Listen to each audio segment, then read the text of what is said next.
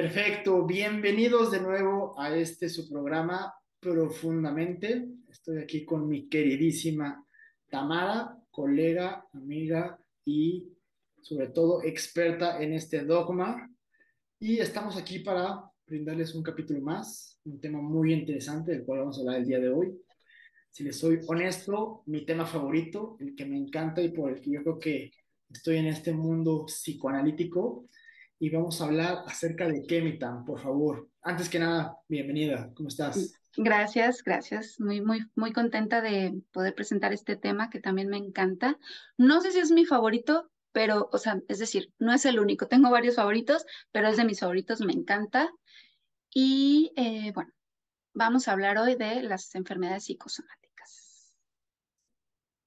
¿Cómo somatizamos? ¿Qué es la psicosomática? ¿Por qué existen enfermedades que derivan de problemas eh, de la psique? Entonces, pues nos arrancamos, si están de acuerdo. ¿Cómo ves, Mitán? Sí, totalmente. Mira, eh, la psicosomática pues, e, es, la disciplina que, que, se deriva un poco de, de la medicina. Es decir, los médicos empezaron a dar cuenta hace ya muchos años que las enfermedades pues, tenían algún componente emocional, que no era puramente orgánico, en mayor o menor medida, pero se daban cuenta de que ante circunstancias de la vida que llevaban a reacciones emocionales, las personas se enfermaban. Entonces empezaron a cuestionar qué tanto impacto tiene la mente y las emociones, los afectos en el cuerpo. Y también pues llegaron, a la conclusión de que al final de cuentas el cuerpo y la mente son inseparables, ¿no? No, no podemos verlos como dos entes independientes y separados. El cuerpo siempre va a afectar a la mente y la mente siempre va a afectar al cuerpo.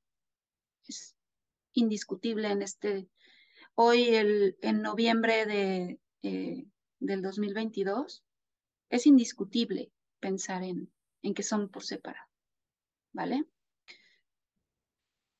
Es indiscutible, estoy totalmente de acuerdo, sin embargo, es difícilmente aceptado.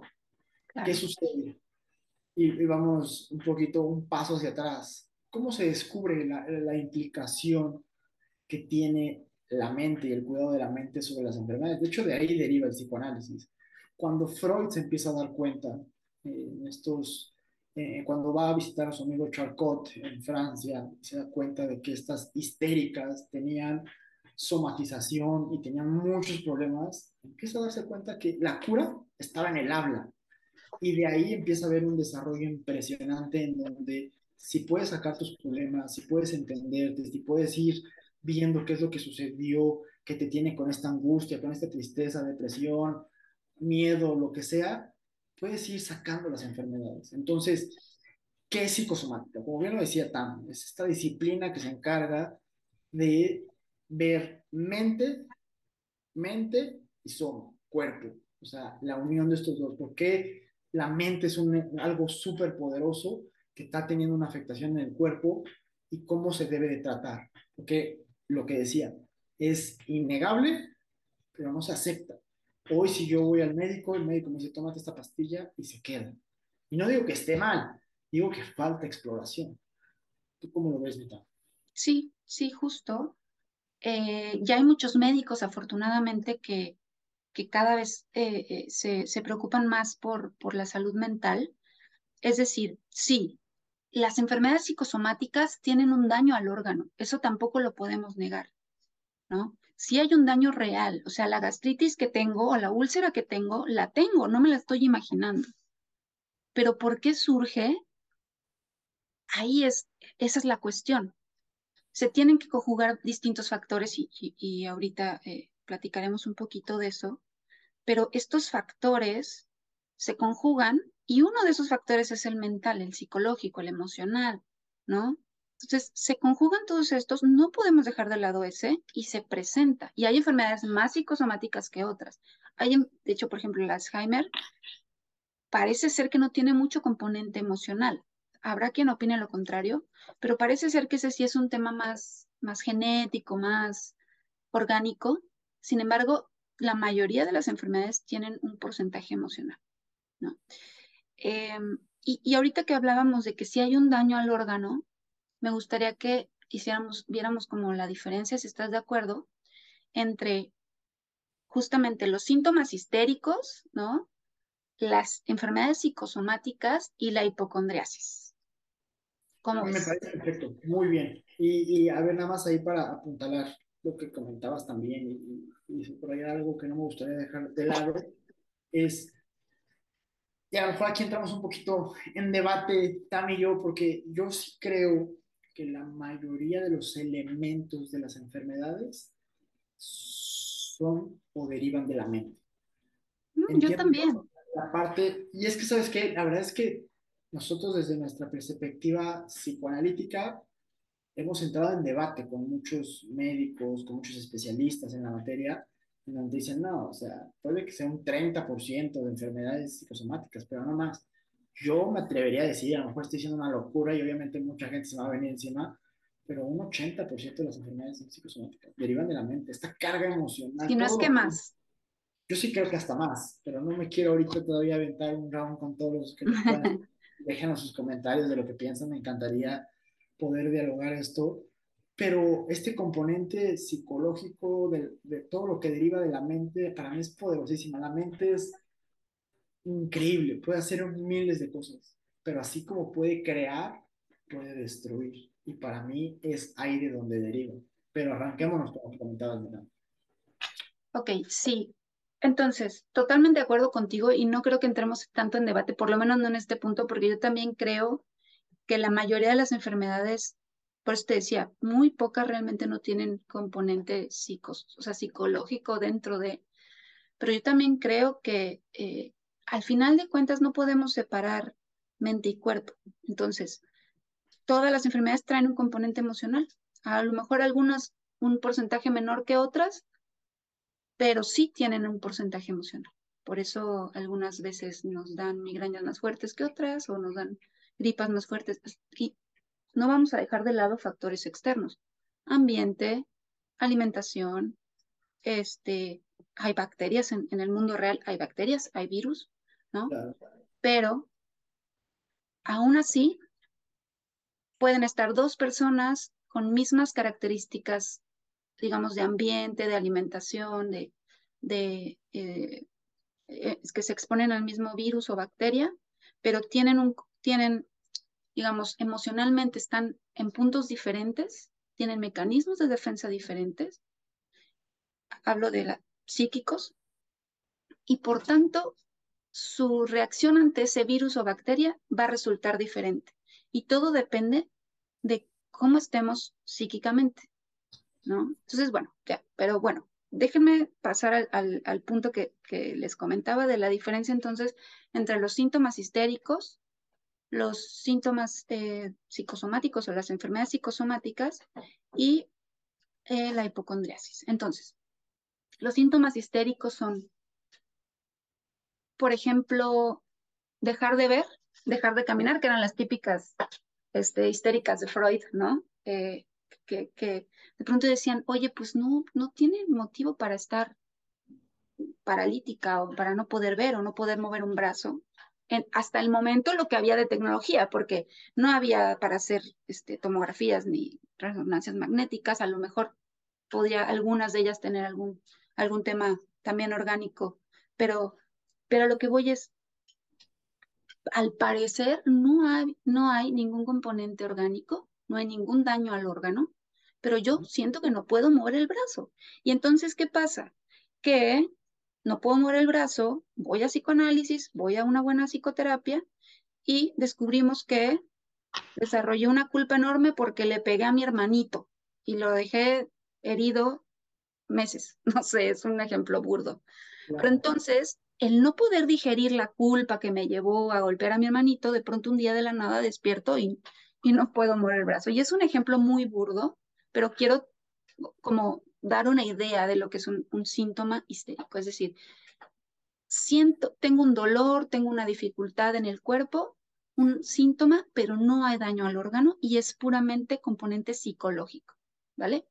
Luego tenemos las enfermedades psicosomáticas, en las que sí hay un daño al órgano, sí hay una enfermedad orgánica real, sí tengo una gripa, sí tengo una migraña, sí tengo una gastritis, sí tengo un cáncer, pero gran parte del detonante para que se desarrollara la enfermedad tiene que ver con la mente. Tiene que ver con que no pude, no me alcanzó mi estructura psíquica, no me alcanzaron mis mecanismos de defensa, no pude digerir, no pude tramitar ciertas experiencias a lo mejor traumáticas, ciertas emociones, ciertos sentimientos, pensamientos, afectos, ciertas cuestiones que entonces al, mi mente no poder tramitarlas, no, no poder digerirlas, atraviesan el cuerpo, pasan al cuerpo y se expresan a través de las enfermedades. Un sistema inmune debilitado, por ejemplo, ¿no?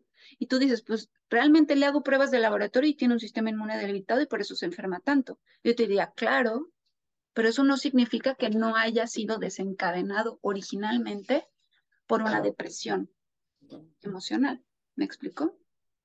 Sí, o hasta se puede alterar. O sea, yo de repente lo que he investigado, porque he de compartir con todos ustedes que mi tema de tesis para graduarme de la maestría en psicoterapia psicoanalítica es precisamente las enfermedades psicosomáticas. Y algo de lo que he investigado es, supongamos esto, tú eres una persona que te enojas mucho y que cada que te enojas y explotas, segregas mucha adrenalina, porque ese es el efecto de enojarse. Entonces, tu corazón en todo momento, cuando segregas esta adrenalina, es como si estuvieras a punto de pelearte, como si estuvieras a punto de enfrentarte a un león, que esas son tus defensas, y para eso sirve. Entonces, todo el tiempo tu corazón está latiendo, latiendo, latiendo, latiendo, latiendo. Después de tres, cuatro, cinco años que vivas bajo esos enojos, bajo estos niveles de estrés tan alto, claro que vas a tener una cardiopatía, claro que te van a detectar hasta un infarto. El doctor lo va a revisar y si si tu corazón está mal. No sé de dónde viene, pero tu corazón está mal. Pero si ya lo analizamos, nos damos cuenta que tu corazón todo el tiempo está como si se fuera a pelear. O nos vamos a otro punto. Eres una persona sumamente angustiante. De repente cualquier cosa te pone de nervios, te pone estresante, te, te, te paralizas. Entonces, ¿cuál es uno de los mecanismos de defensa cuando tú ves un peligro, un peligro que existe, es correr. Y tu cuerpo está diseñado que para cuando vas a correr, necesita desechar todo. Entonces tu estómago lo primero que hace es apretar para sacar todo, apretar y sacar todo. Entonces cuando tú sientes estos peligros, porque te estás angustiado por todo, porque de repente tu jefe te gritó, me angustio, me peleé con mi pareja, me angustio, eh, no encuentro trabajo, me angustio. Tu estómago todo el tiempo está apretando para sacar todo y se deriva la colitis, y se deriva la gastritis, porque también es el vómito para correr. Entonces te va a decir el doctor, yo lo que te detecto es una colitis, una gastritis. ¿De dónde viene? No sé, pero volvemos a lo mismo. Si lo revisamos, es un componente psicológico. Y así les podría describir casi todas las enfermedades, porque todas las enfermedades, el cuerpo funciona, tiene que, tiene que funcionar. El cuerpo es una máquina perfecta, que es lo que lo empieza a empeorar ¿Cómo lo trabajas? ¿Cómo afrontas la vida? Y si no te conoces, se desarrollan no solamente malestares psíquicos, sino malestares físicos. Y se vuelve un círculo vicioso porque de por sí soy ansioso y me angustio por todo. Y aparte me siento mal todo el tiempo, un círculo vicioso en donde todo se va convirtiendo y te das cuenta y dices, oye, pues estoy mal, realmente. Y es cuando puedo caer en depresión que digo, bueno, de la salud estoy mal, en mi trabajo estoy mal, pues todo está mal. ¿Por qué? Porque no te logras romper este ciclo. ¿Qué te parece? Sí, totalmente de acuerdo. Em, eh, es, es interesante porque esto que decías, ¿no? Al final, el cuerpo es una máquina, ¿no? Pero está tan relacionada con nuestro, nuestra mente. A ver, el cerebro es una máquina también y el cerebro es el órgano de la mente. Entonces, lo que la mente hace, el cerebro reacciona. Entonces, ante estímulos estresantes, angustiantes, el cerebro va a reaccionar, va a segregar hormonas del estrés, va a segregar adrenalina, cortisol, etc. Y eso va directo a nuestro cuerpo, a, nuestro, a, nuestro, em, a nuestra máquina. Entonces, tú dices, bueno, un día que segregaste mucho cortisol no pasa nada, pero como dices, años de niveles de estrés prolongados, de enojos prolongados, de angustias prolongadas, claro que van a generar un daño al órgano. Y aquí es donde se entiende mejor las enfermedades psicosomáticas. No es que, ay, te lo estás imaginando, no, es que, ay, es que eres muy nerviosito y, crees que te enfermas. No, es que hay tanta descarga de ciertas hormonas, de ciertos neurotransmisores, de, ciertas eh, sustancias bioquímicas en nuestro cuerpo que eventualmente va a haber daño a los órganos, va a haber cáncer, va a haber colitis, gastritis, diarreas constantes. No podemos separar la mente del cuerpo, definitivamente. Y tan es evidente este tema de lo psicosomático que existe el efecto placebo el efecto en donde te daban una pastilla, pura, azúcar, una pastilla en blanco, y te sentías bien. Y decías, ya me siento súper bien, ya la presión se me bajó, ya el colesterol lo tengo súper al millón. No, o sea, la mente es la que te está diciendo, ya, estás tomándote algo, ya te sientes bien. O de repente ibas a ver al súper famoso eh, médico que, que te curaba con puras palabras o con agüitas o con medicamentos que no tienen nada químicamente o biológicamente y te sentías maravilloso. Entonces, tan es poderosa la mente que así funciona. O sea, la mente, vuelvo al mismo punto, si la sabemos enfocar, si nos sabemos conocer, si lo sabemos relacionar con nuestro vivir, te puede ayudar a hacer lo mejor de ti o te puede llevar a morir. Porque sí, lo decías, si yo me deprimo, si yo empiezo a bajar mis defensas, no entra el alimento, empiezo a bajar todo, el cuerpo se muere. El cuerpo necesita de esa voluntad, necesita de esa energía para salir adelante. ¿Por qué? Porque pues así funciona. Conexión mente-cuerpo. Estoy bien en el cuerpo, estoy bien en mente, estoy bien en mente, estoy bien en cuerpo. Así es ser. Y, y es tan, justo como dices tu conexión mente-cuerpo, es tan importante entender esta conexión porque, eh, y cada vez vemos más desconexión mente-cuerpo, de hecho, pero entonces, es, es como se retroalimentan lo uno a lo otro. O sea, un cuerpo dañado porque, por ejemplo, no sé, me dio una infección horrible en el estómago y entonces se dañó mi flora intestinal y hay un desequilibrio intestinal, eso va a provocar que probablemente yo desencadene depresión. Y tú dirías, ¿qué tiene que ver una cosa con la otra?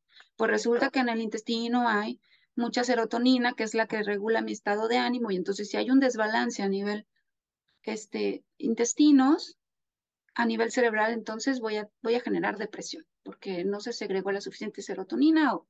Entonces, es interesante cómo el cuerpo también afecta la mente y, la, y las emociones y cómo percibimos el mundo, porque una mente deprimida va a percibir el mundo más gris, como si trajeras estos lentes este, oscuros, donde todo lo ves más negativo, más pesimista, más gris, ¿no? Entonces, es muy interesante esta relación y yo creo que este tema nos da para varios episodios, yo creo que vamos a hacer otras partes de este tema, ¿no? Pero, eh, entonces, justo hablemos de esta cuestión del estrés. El estrés es, una, es, es un factor que genera muchas enfermedades psicosomáticas. Eh, ¿Cuáles son las sintomatologías principales en el cuerpo del estrés? Uno de esos es las taquicardias, ¿no? Otra, se nos sube la presión. ¿Qué otras podrías detectar, o podrías comentar más bien, que se detectan? Es que al final debemos entender qué es el estrés, o sea, todo lo que segrega, como bien lo comentabas, toda la serotonina, todo lo, la adrenalina, todas las descargas que van al cerebro, cerebro, cuerpo, cuerpo, todo que descarga el estrés. El estrés es una respuesta fisiológica ante algún peligro externo. Que también algo que es importante reconocer es que hoy, en la actualidad en la que vivimos, realmente ya no existen los peligros para los cuales estos mecanismos de defensa fueron desarrollados. O sea, el ser humano ha evolucionado en 100 años o menos, impresionantemente. Ya no hay peligros de muerte, como existían en el pasado, de que me apareciera un oso, me apareciera un tigre o una guerra. Realmente ya muy pocos son los países que están en una situación bélica. Entonces, todas las emociones y todo, todas estas descargas de estrés ya no existen. Entonces, ¿a dónde se van? Al cuerpo. Y ahorita lo que me decías, el corazón, se afecta el corazón, se afectan los riñones, se afecta la piel, porque de repente también el mismo estrés te genera las enfermedades de la piel, las dermatitis, las ronchas que te pueden salir, todo eso te lo genera porque se está, se está lanzando, se tiene que descargar en algún lado. O sea, ¿qué es lo que te dice la psicosomática? Es, cuando algo en tu mente no está bien, tiene que descargarse en alguna parte. Es tan insoportable que a lo mejor el pensamiento que necesito descargar en algún lado. Entonces, volvemos al punto. Si no conocemos qué es lo que nos hace daño en la mente, el cuerpo va a decir, bueno, yo lo tomo, me lo quedo y así te ayudo a tener una mejor vida.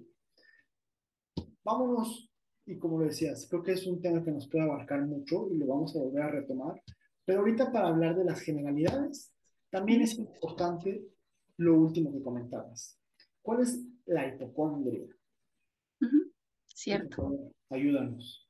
La hipocondria es entonces este trastorno que, en el que yo tengo como esta angustia constante de que me voy a enfermar. Y siento cualquier cosita y no, ya, me va a dar un infarto, no, ya, tengo cáncer, no. Es una especie de persecución interna, una persecución dirigida al cuerpo, que esto es muy profundo y en algún episodio lo, trabajaremos, pero por distintas circunstancias en la vida, yo desarrollo esta, esta angustia de que algo malo me va a pasar. Y entonces, no sé, el vecino tiene eh, alguna enfermedad, eh, no sé, esclerosis múltiple, y de repente yo siento algo raro, no, me voy a ir a hacer la prueba porque capaz que yo también tengo esclerosis múltiple. Ahora con lo del COVID lo vimos muchísimo. O sea, o sea, el primer síntoma de tengo, me duele la cabeza, no, ya me está dando COVID y voy a hacerme la prueba. No, y, claro, era una pandemia, era una amenaza real, pero personas que tenían ya de por sí rasgos hipocondríacos o como tal el trastorno, a partir de la pandemia se desató muchísimo. Entonces, esa es la diferencia. El hipocondríaco no tiene daño real al órgano, ¿no? Pero siente mucha angustia de tener una enfermedad. El, el enfermo psicosomático tiene una enfermedad real, esté consciente o no, y hay un daño al órgano. Esas son las, las grandes diferencias. Sí, y aquí también no quisiéramos que terminando este episodio todos nos volvamos hipocondríacos y digamos, no, ya acabo de escuchar con Jorge y con Tami esta situación y ya me voy a ir al psicólogo porque si no me va a dar cáncer, estómago, mente, todo. no, a ver, lo importante y lo que les invitamos a todos es conocernos, en verdad, y no es que vendamos lo que hacemos ni vendamos el tema de la psicología por venderla, sino porque en verdad queremos propagar esto. O sea, hemos visto tan buenos resultados, hemos analizado que yo platicaba mucho con Tam, es que lo tenemos que decir, lo tenemos que gritar a los cuatro vientos y todos los resultados que hemos visto. Yo en verdad he conocido pacientes míos y pacientes externos que gracias al tratamiento han dejado muchísimas cosas, o sea, pastillas, han cambiado su estilo de vida, porque también no es mágico, no es, no es una magia en donde, ah, bueno, ya fui dos veces al psicólogo y ya se me tiene que quitar todos mis malestares. No, la realidad es que es un proceso constante en donde ya una vez que entres a conocerte en, en, mente, automáticamente el, cuerpo también viene, ya me da ganas de ejercicio, de comer saludablemente, de por lo menos eh, leer un libro, o sea, cosas que ya te van fomentando y no irnos a lo que se está afectando hoy en día como sociedad, que nos tiene sujetos a un celular, nos tiene sujetos a, a, redes sociales, porque puedes tener tu celular y puedes estar viendo cosas que te, que te nutran, pero no sujeto a cosas que a lo mejor te vuelven a crearle el estrés y la ansiedad y la depresión y todo esto que puede derivar en una enfermedad y como platicamos, está en un ciclo vicioso. Y, y sabes que, Jorge, esto que decías de, que no nos pongamos todos hipocondriacos, que además es algo que nos pasa mucho cuando estamos estudiando los trastornos y las enfermedades, y supongo que no sé, algunos doctores hasta les ha pasado también, de que ves enfermedades y trastornos y dices, ya tengo todo, ¿no? Entonces, con este tipo de videos de pronto puede angustiarnos el, no he ido a terapia y, y si me enfermo y si me pasa algo. No va tanto por ahí, pero si reconoces en ti una tendencia a enfermarte constantemente, de distintas cosas, a lo mejor cosas que no son tan graves, pero te ves a ti tomando pastillas regularmente, yendo regularmente al médico, haciéndote estudios, yo sí reconsideraría ir a una buena psicoterapia profunda, un buen psicoanálisis, una buena psicoterapia psicoanalítica. Eh, y, no descarto otros tipos de terapia, la que puedas y se te antoje y te guste, ya es ganancia, ¿no? Pero sí, sí, atiéndete. Y justo pensaba en lo difícil que es tener acceso a tratamiento psicológico hoy en día, sobre todo con esta crisis económica, lo caro que es en las instituciones eh, públicas, pues te dan cita cada mes, yo creo, y están saturadas y, y tampoco tienes claridad de que sea de calidad o de que vaya enfocado a lo que tú necesitas. Entonces, es, es, es muy importante también fomentar, uno, si tienes los, los medios, ve a terapia. Si no tienes los medios, hay que buscar instituciones. Hay muchas instituciones que dan apoyo psicológico. Eh, no sé qué piensas de esto, Jorge. No, totalmente de acuerdo, porque a lo mejor nosotros podemos estar hablando muy fácil, atiéndete psicológicamente y, y, podrían decir a la audiencia, no es tan fácil, o sea, no, a lo mejor no tengo los recursos, no tengo el tiempo, pero como bien lo comentabas, hay instituciones, hay programas que te ayudan y, y a corto, a, la verdad es que a tarifas muy bajas. Y también otro de los puntos, si nosotros invertimos dinero y tiempo en cosas que no, son, no nos dejan tanto, tanto bien, pues también invirtamos a nosotros. Porque al final, y lo que vemos aquí, es mejor yo tener una atención psicológica temprana a que el día de mañana me esté gastando muchísimo dinero en tratarme el corazón, el estómago, miles de cosas. Es un tema muy bonito, es un tema muy amplio. Este, creo que lo vamos a retomar porque hay muchísimas cosas, elementos de cuándo nacemos, por qué los niños desde chiquitos se, se vuelven enfermizos, que les falta un cuidado, que les, o sea, miles de cosas. Pero este es como el breviario, esto es como lo genérico para que ustedes puedan entenderlo. Y si tienen preguntas, por favor, escríbanos en, los comentarios del video o mándenos a nuestras redes sociales y con gusto nosotros podemos ampliar y, volver a grabar otro video o lo que sea. Pero lo importante y lo que queremos dejar sobre la mesa es que si estás bien en mente, estás bien en cuerpo. Muy bien, entonces, ¿te parece si dejamos para un siguiente video o podcast eh, cuáles son las principales enfermedades psicosomáticas, más o menos cuáles son las raíces emocionales de estas, cómo se tienen que tratar o, mm, como decías, cómo se van gestando desde la infancia. También tiene que ver con los vínculos, de hecho tiene mucho que ver con el tema anterior que hablábamos sobre el apego, tiene mucho que ver con el vínculo con la mamá, con, o con el cuidador primario, los padres, etcétera. Entonces, vamos a dejar estos temas para la siguiente, la siguiente vez, si te parece bien. Y por el día de hoy sería todo. ¿Quieres comentar algo más? ¿Quieres? No, nada más eh, reiterar este punto. Si ustedes conocen a alguien que está pasando por un problema difícil de salud, en verdad el estudio que yo he tenido, llevo un estudio para lo de mi tesis que les compartía, el tema de tratarte psicológicamente ayuda a mejorar tu enfermedad. O sea, sea la enfermedad que sea, yo he visto casos de cánceres que se que se mejoran en muchos aspectos si tienes un muy buen tratamiento o un acompañamiento psicológico, porque todas las enfermedades tienen un componente de, apoyo desde la parte de salud mental, entonces no lo dejen y compartan esto con quien ustedes crean que lo puedan compartir y prevengan. También es muy importante que la prevención nos va a ayudar a, a tener algo mucho mejor. Totalmente. Bueno, pues les vamos a dejar nuestras redes sociales en la cajita de descripción para que nos sigan, las de, las de Profundamente, las de Jorge, las mías, personales y todo. Em, y bueno, nada, muchas gracias por, por escucharnos, por vernos y suscríbanse. Em, nada, muchas gracias y nos vemos la próxima. Estén muy bien, cuídense mucho. Bye.